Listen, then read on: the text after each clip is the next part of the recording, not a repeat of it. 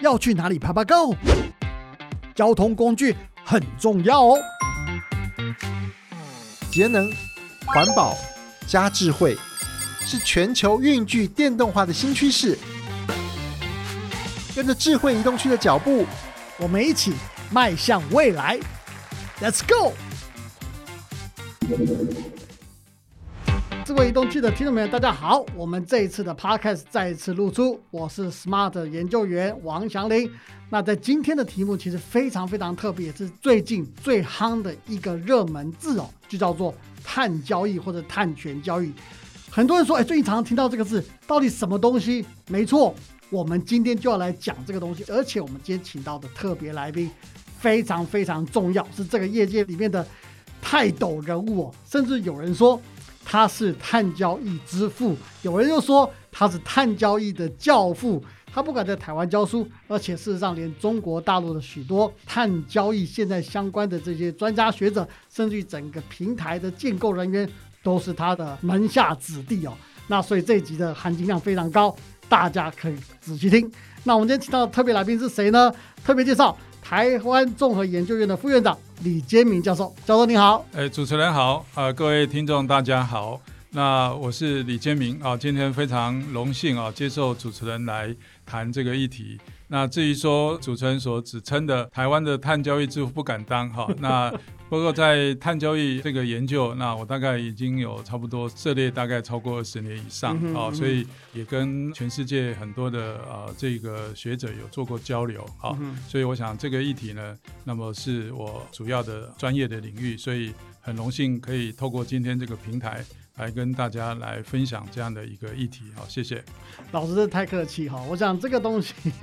老师虽然不愿意接受这个名称，但是大家都这样称呼你。而且事实上，听众朋友如果对碳交易或碳权交易有兴趣的话，你去寻找一下网络上一些文章哈，你一定在文章里面都可以看到。李坚明老师的名字跟他的这个一些想法，跟他的某些政策的一些建议，所以我们今天请到来宾是相当重量级的人物。好，那当然在关键话题里面，我们当然要谈到所谓碳交易的这个东西。那事实上，这个东西其实跟大家对这种环保的议题是有息息相关的。那大家在常常听到的一个词也叫巴黎协定哦，在二零一五年的时候，全世界的各大国家去聚集起来来谈说，哎，我们到底面对全世界的这个气候变迁，到底该怎么做？那大家常常知道的说，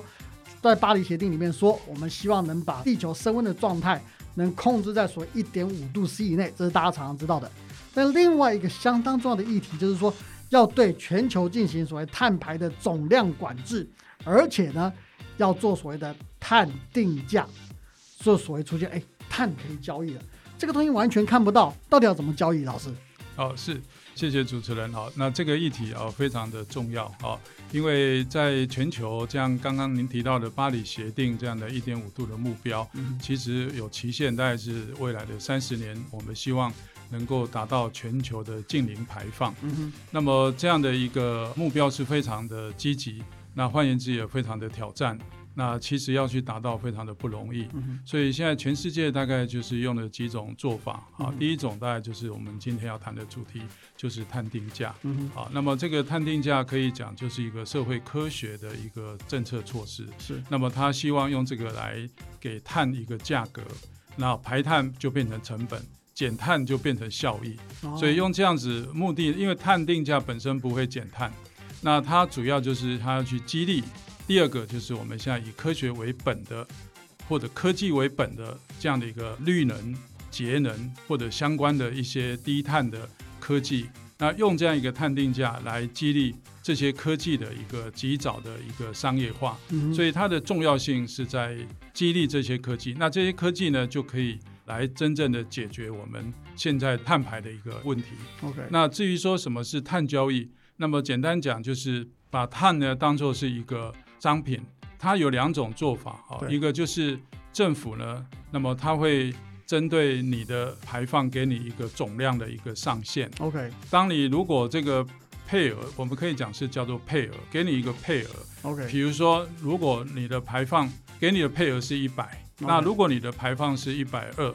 那你超出来的就必须要去把它减下来。OK，那减下来的时候，那么你就必须要考虑，那我的成本那大概要花多少钱？嗯，那如果有一个交易的机制的话，那你可以透过市场的这样的一个交易，那自己来衡量，那哪一种做法对你来讲要达到政府的这个一百的总量的管制，那哪一种成本会比较低？所以换言之呢，可以讲这个碳交易是开辟的让。我们去达到一个温室气体或者是碳排的总量的弹性或者灵活的工具，那它目的呢，就是让大家可以用比较低的成本来达到。那这个比较低的成本，这个是很重要，因为那个是要让一个制度或一个政策要能够真正被社会或者是能够去落实一个很关键，就是你不能用非常僵硬或者是成本很高的一个做法。好、是。所以碳交易它的整个机制呢，就是它有这样一个灵活性，那它可以让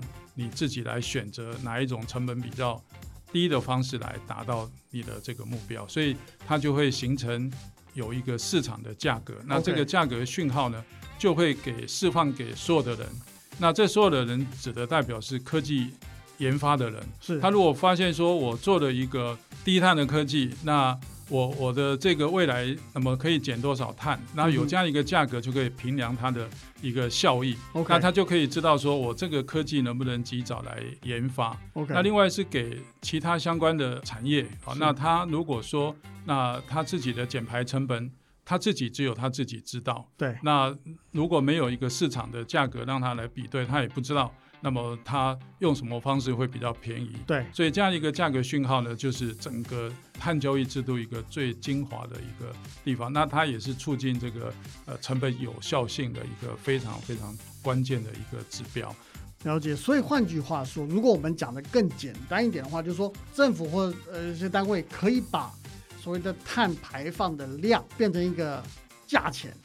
就是说，我比方说，好像刚您讲一百二十的话，我超出来了，那这个二十我就要想办法把二十解决掉，对不对？不管是我去跟人家买，人家有多的二十，就人家的负二十加上我的正二十，让我变成一百，刚好可以达到这个目标。那所以这个做能做出负二十的这个企业或者人或者科学家，他们就可以，因为他能做到负二十，他可以赚钱，所以经济就可以这样活络起来。所以我这个 idea 是对的吗？是主持人讲的完全对，好，基本上就是让能够有这个价格讯号，让这些科技去开始做投产或者研发，嗯，然后让它能够去让大家来采用，嗯那这样的企业就可以达到这个减排的一个目标。OK，所以这个部分是整个碳交易的精神所在，就是去激励一些未来我们所需要的这些科技能够及早的商业化，否则按照目前的推估，那么这些科技其实都在，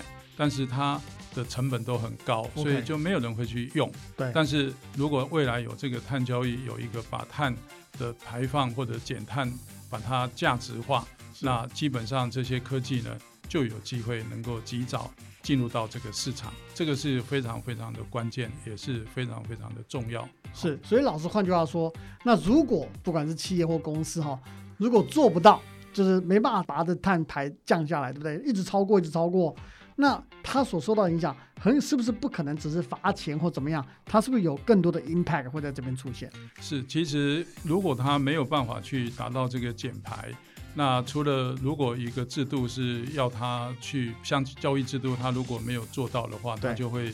必须要接受更高的罚款。OK，所以对这样一个企业，那可能就未来他可能就没有办法具有竞争力。哦，这是第一点。了解，那第二点，因为在国际的供应链下啊，你都是跟大家来做一个供应的一部分，是所以这个大品牌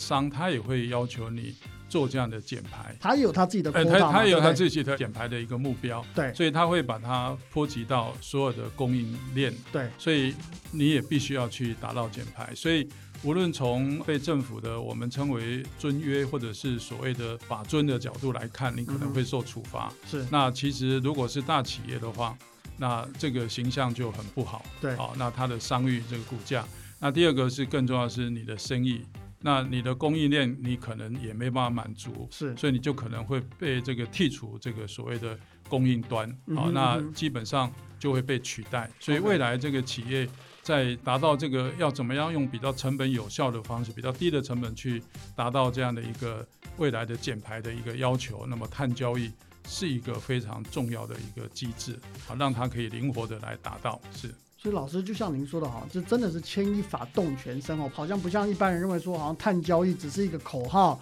或是一个想法，其实到最后，而且这最后可能非常快就来了，就会对我们每一个人的生活造成影响，因为可能自己的公司里面搞不好做不到这个排碳的总定量，那所以我就根本就接不到生意，那我这个公司就完蛋，我就失业了，所以它是有连锁反应的哈。是，那所以换句话说，大家就会想要我们更进一步来解释说。我们知道这个原理是这样子，那如果真正要进行所谓的碳交易的机制，它到底该怎么运作？那还有目前世界上哪一些国家它的诶表现，或者它已经成功的建立起它整个的平台，可不可以跟大家介绍一下？是一个碳交易制度哈，基本上它有它的建制的一个步骤啊。那一般来讲，我们可以这样子来做说明。第一个步骤一定要有一个法律来支持啊，那也就是说它必须要有一个。执行的法律的依据，好，所以像我们国家为例，我们就有温室气体减量及管理法，我们简称温管法，那它就有赋予这个碳交易相关的规定，法源就对，哎对，有法源，好，这是第一个。那第二个呢，它必须要针对它所要去控制的这些碳排放量，那么要去指定呃纳管一些呃企业，那通常都是对比较大的排放源。包括发电业，包括能源密集的产业，那甚至比较高排放的住商啊，商办大楼都可能，还有交通运输都可能会被控管。是，所以他必须要先去指定说我要怎么样去控管这些行业，那他必须要把它先界定出来。是，然后界定完之后呢，那么会根据他未来可能要，比如说是十年。通常以十年为一个阶段来看的话，那它要达到多少的一个目标？那它每一年就把这些排放的配额，那么就依序的发给这些被控管的企业。是，那这个控管的企业，他拿到的配额就会根据它的碳排，那它就会有碳权交易的买卖的一种需求。所以政府呢就必须要再去建立一个。碳的交易所啊，或者是排放权的交易所。OK，哎，那排放权的交易所，那么建完之后，最后当然政府它必须要有针对这些碳排放的企业，必须要有一套的管理的机制。嗯哼，所以它会要求你来申报你的碳排放量，然后根据你的交易，然后来决定看看你的这个每一期每一年你有没有达到。我给你的配额是跟你的碳排的一个平衡啊，那如果你不够，那你就需要再去把它买足。那如果你减的很多，那你也可以把它保留到以后再去卖。那看你如果呃未来的管理上的需要，那你可以来自己用，或者是看未来价格比较高的时候，你可以来把它变成一个资产的处理，来让它获利。啊，那这个是大概整个。碳交易制度在整个制度面上的建立，大概需要这几个程序跟步骤，所以有点像 currency，有点像钱呢，有点像货币。这而且这个货币是看不到的货币，也是虚拟，大家还什么比特币啊，大家可以想象是一个什么东西去挖矿。那实际上这个 idea 是不是有一点点类似？就是说我做这个东西，虽然我看不到，但是我数字上。就是我实际的所谓数字衡量上的一个科学上的判断上，我有这些东西，而这个东西会成为我的资产，甚至于成为我的负债的这个概念。是这个，刚刚主持人也有问到，那目前有哪些国家在做？好，对，那的确啊，那么有比较著名的一些，因为全球现在算起来大概有四五十个国家，包括欧盟的二十七个国家。是，那未来还有十四个国家区域城市，因为这个在做的时候可以。是从国家的层级啊，也可以从城市的层级，那更可以从跨区域的啊，比如像欧盟那样的一个层级。所以目前以整个世界来看的话，是欧盟做的最早啊，它是二零零五年就开始做了。OK，那它大概当时控管的这个碳排放大概是欧盟占的大概是四十五 percent 左右，大概是差不多二十亿吨。OK，来作为它的一个管理。那从二零零五年开始到二零二零年，就是去年，那它大概分了三个阶段，依序来把它做减排。那么到去年二零二零年，它大概已经减了五亿吨，五亿吨，五亿吨，五亿吨相当于台湾一年排放我们是二点九亿哦啊，那扣掉碳汇啊，森林的碳汇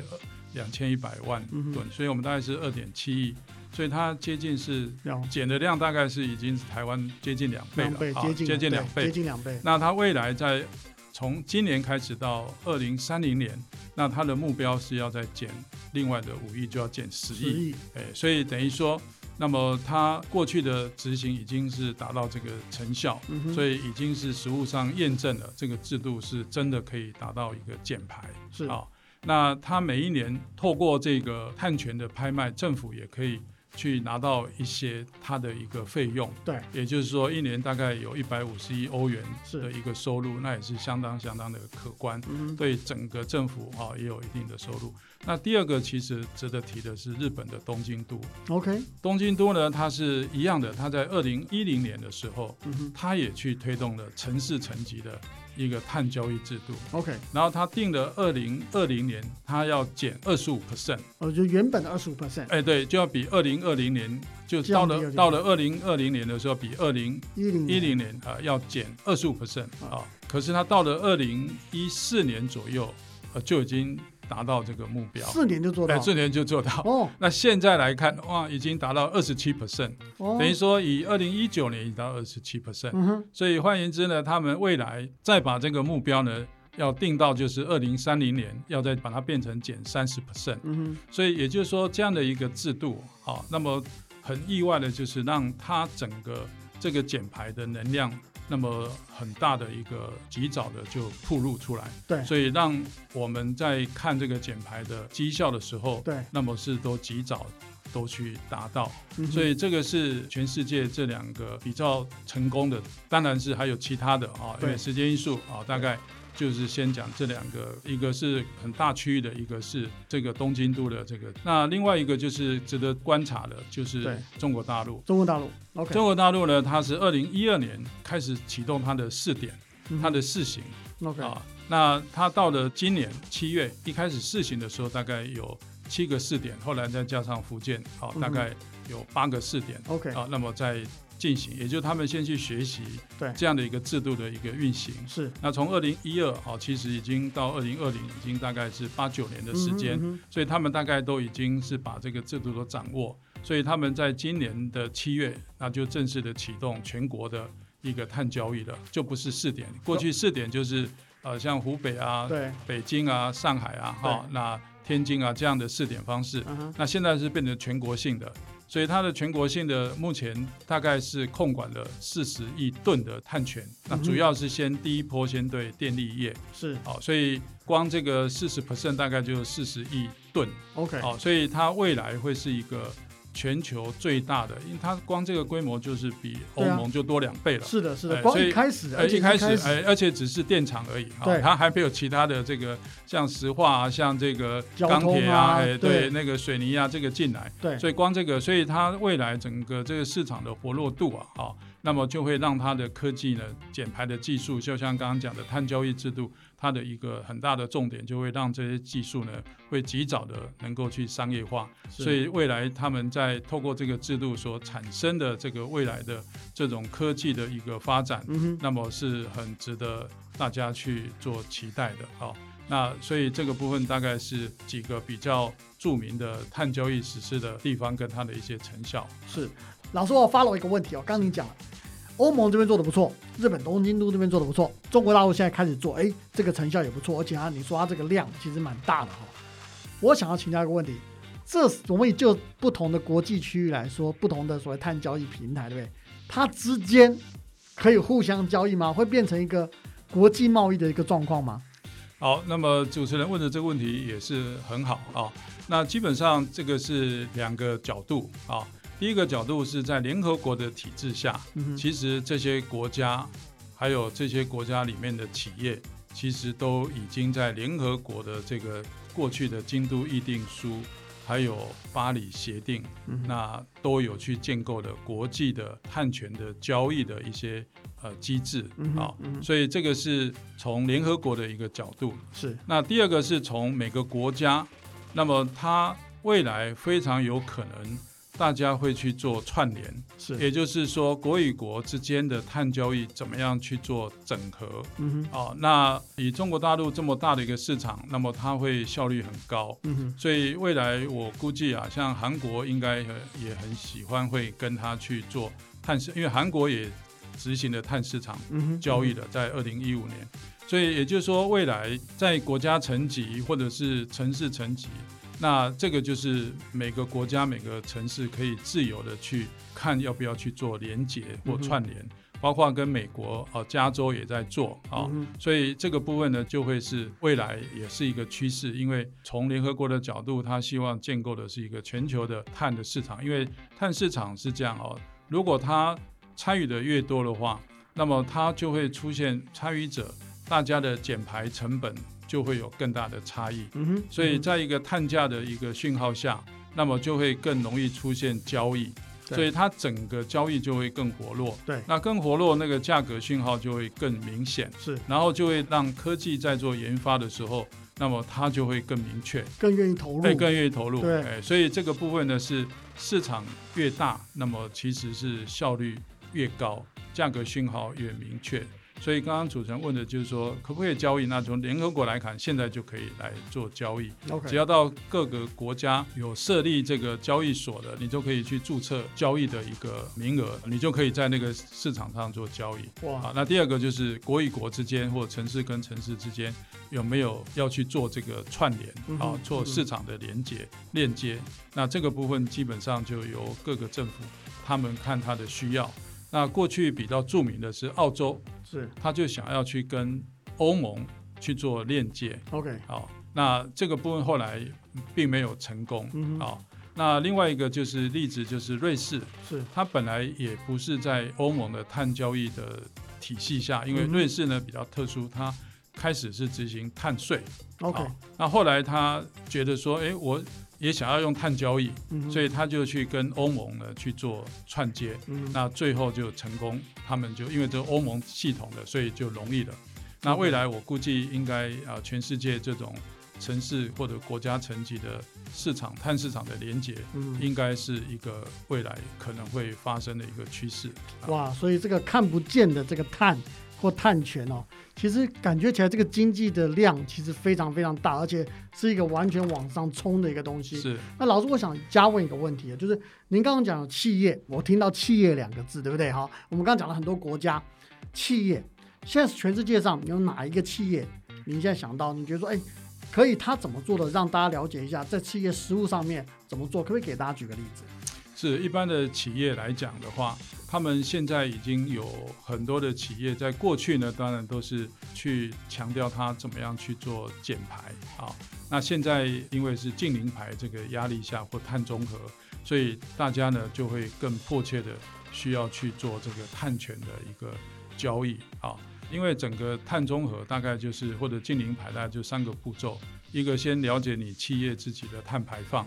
那你透过了什么样的节能或者什么样的绿能，好，那可以达到多少的减排？那剩下的缺口就是必须要去透过抵换。那这个抵换呢，可以很多的方式。那第一种方式就是你可以去外面种树啊，嗯取得碳权。第二个，你可以去买绿电啊哦，那也可以去抵消你的碳、你的用电的碳排放啊。那第三个，你可以去买碳权。那第四个，你可以自己开发碳权。嗯哼，好，也就是说各种方式可以让你取得碳权来抵换你的这个碳排。嗯哼，好，那目前来看的话，像这个微软，好嗯，那么是很早就宣称。二零一三年它就碳中和了，好，嗯二零一二、二零一三，所以它是比全世界任何国家哈更早来来宣告的啊。嗯，那他们的做法就是以这个微软的做法，就是他先实施内部的所谓的碳定价，嗯哼，它先实施内部各个事业单位的碳排放的一个成本的计价，是所以让大家呢去做这样的一个碳排放的管理。是好，那它最后的一个缺口，那他就是去购买碳权来把它抵消掉。OK，那这个碳权慢慢的以最近像 Google 嗯，哦，那么这些大企业。他们也都宣告未来要达到碳中和，嗯，那他们慢慢的除了去市场购买一些碳权，那么对碳权的这个品质的要求也越来越高。因为如果我们只是去纯粹的购买一般的碳权，很容易就被大家认为是漂绿啊，因为大家会觉得你直接就 就花钱了就漂绿用啊，用钱把自己漂绿，现在不是漂白，漂绿掉，漂绿漂绿漂绿，所以这个部分很多大企业呢也怕被人家污名化。嗯其实这个这样的一个漂绿，其实是你要对不当的这个哦一些欺骗的，你才说是漂绿。嗯那如果像类似这种购买碳权，我讲这个用漂绿其实是有问题的哦。对，那不过就是很多人会去监督这样的一个作为，嗯所以这些大企业它现在基本上呢，就是在购买这个碳权的时候，就要看这个碳权是从哪里来的。哪里来的？哎，比如说你是来自再生能源，嗯，来自于种树的哦，那这个部分是基本上都是比较不会有争比较正面的啦，哎，比较正面对。不对？哎，那另外一个现在是兴起的一个叫做所谓的 nature based solution，嗯也就是所谓的自然为本的这样的一个碳权。，OK，也就是说，你透过维护这个土壤耕作，嗯然后让这个土壤更多的碳汇的能量，是然后去算出这个碳汇的量，增加量，那就可以取得碳权。OK，那你也可以去维护这个湿地或维护这个红树林，对，那这些生态的保育，它本身呢也可以产生这个碳权。所以这个碳权它会算是一个最高的一个品质。所以现在很多大企业他们的做法，那大概就是会往开发这种自然为本的方式，好，那么来做。那所以这大概是一般企业在做这样的一个未来面对这样的一个挑战的时候啊，几个大企业的好的一个做法啊，大概是这样的一种情况。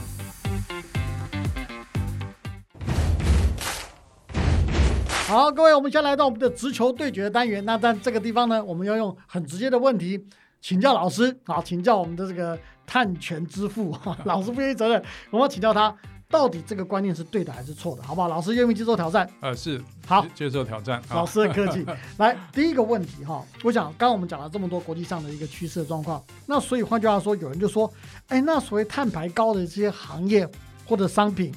像是燃油车啊或者燃油机车，它未来的价钱那不就是会更高？这是对的想法吗？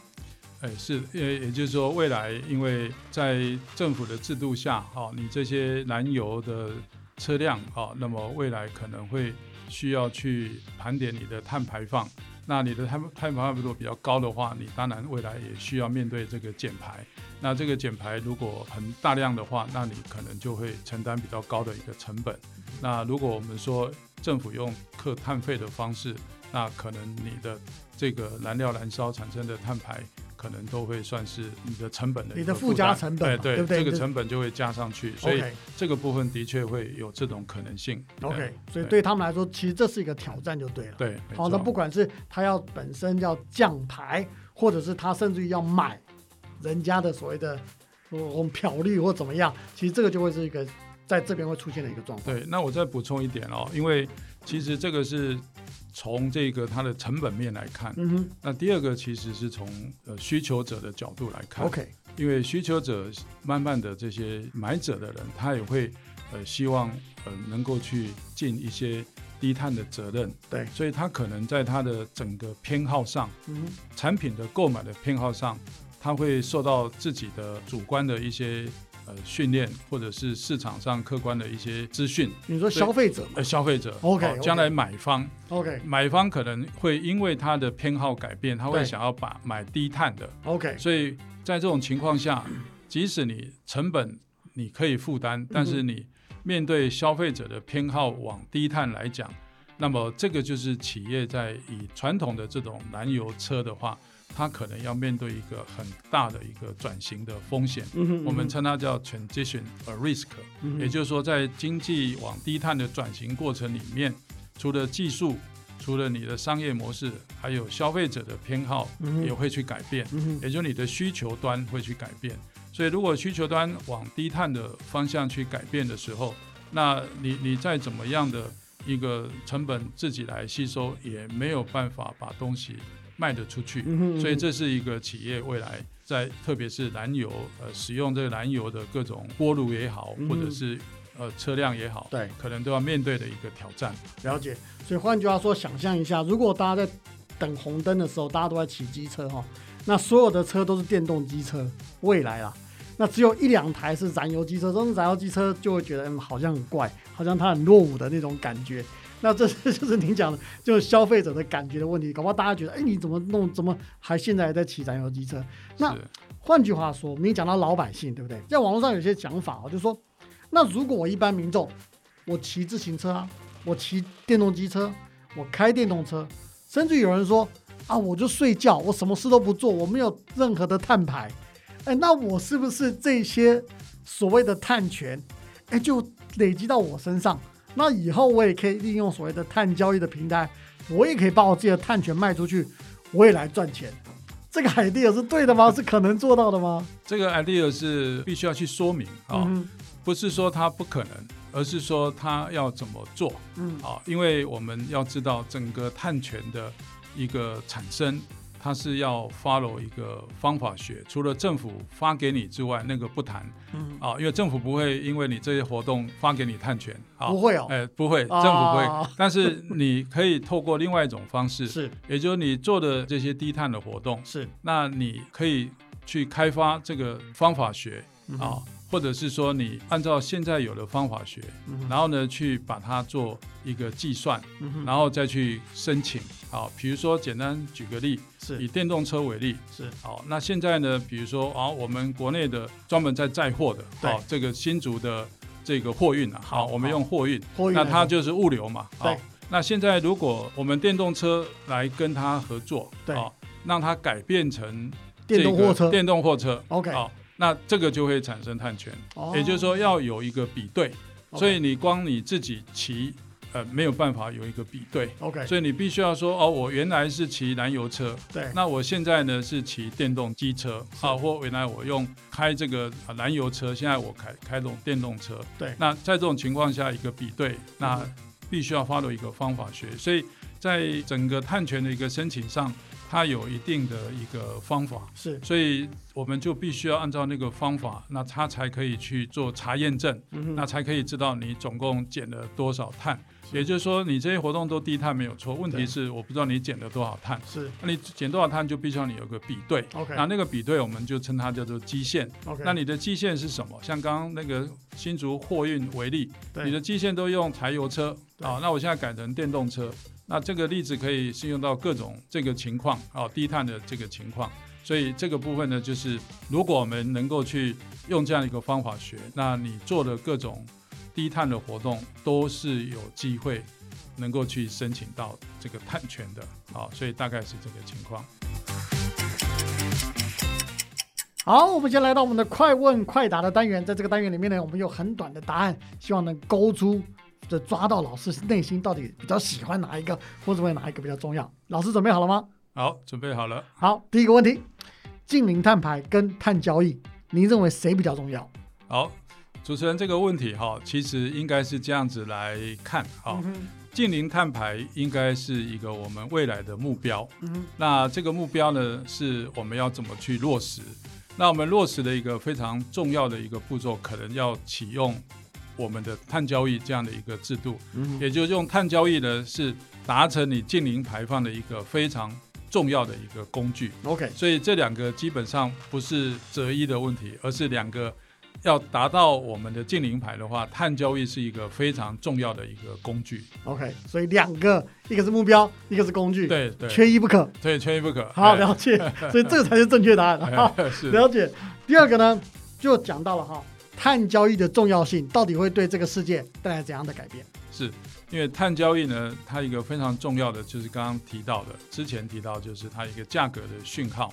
所以它让我们的科技呢能够及早的商业化。那科技呢有办法去减排，所以我们要达到这个近零碳排的目标，那么就可以让这些科技那么来做达到这样一个目标的一个啊、很重要的一个步骤啊、那另外碳交易呢，它可以让你用比较低的一个成本来达到，那这个是一个很务实的，也就是说，我们透过碳交易呢，我们可以开发非常多的技术。那技术呢，本来如果单项的话，它可能很贵。那你现在因为有了碳权交易，有碳的这个收益，所以它就会让你的整个这个呃达到这个近零排的这个目标那能够用比较低的成本来达到。所以以这个碳交易可以讲，好，就是我们未来我们要达到一个近零排目标里面一个非常重要的工具。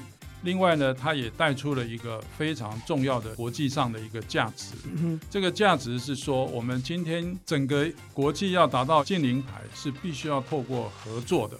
不是你单独自己国家来达到，也不是你单独企业来达到，你就必须要透过合作。那这个合作呢，就是一个碳交易的概念，也就是说，让减排成本比较低的。